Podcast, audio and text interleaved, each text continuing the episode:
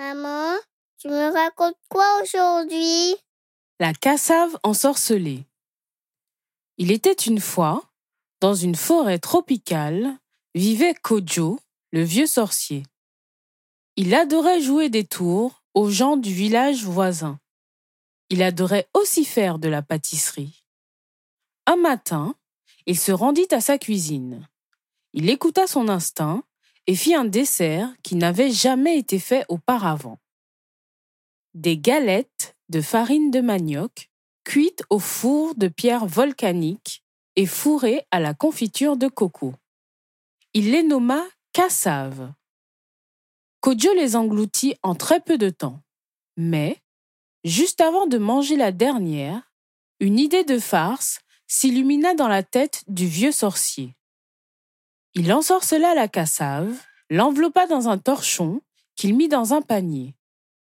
À la tombée de la nuit, il alla la déposer, près de la rivière, sous un carbet. Les jours suivants, chaque villageois qui vint chercher de l'eau se trouva alléché par la délicieuse odeur de la cassave. Goûte-moi, goûte-moi, tu ne le regretteras pas. Je suis délicieuse, leur disait la cassave. Et alors, chaque villageois s'emparait de la cassave avec l'intention de la ramener chez eux. Mais ils finissaient tous par croquer dedans. Et puisque la cassave était ensorcelée, ils se transformaient en animal de la ferme. Cochon, coq, cabri. Il n'y avait bientôt plus aucun villageois sous forme humaine. Les jours passèrent, les mois passèrent. Une année entière s'écoula et Kojo ne renversa pas le sort.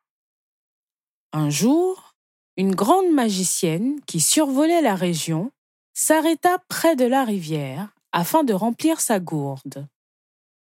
Elle remarqua tout de suite la cassave ensorcelée qui lui dit d'une voix très fatiguée. Goûte-moi, goûte-moi, tu ne le regretteras pas. Je suis délicieuse. La magicienne demanda à la cassave de la mener à son créateur.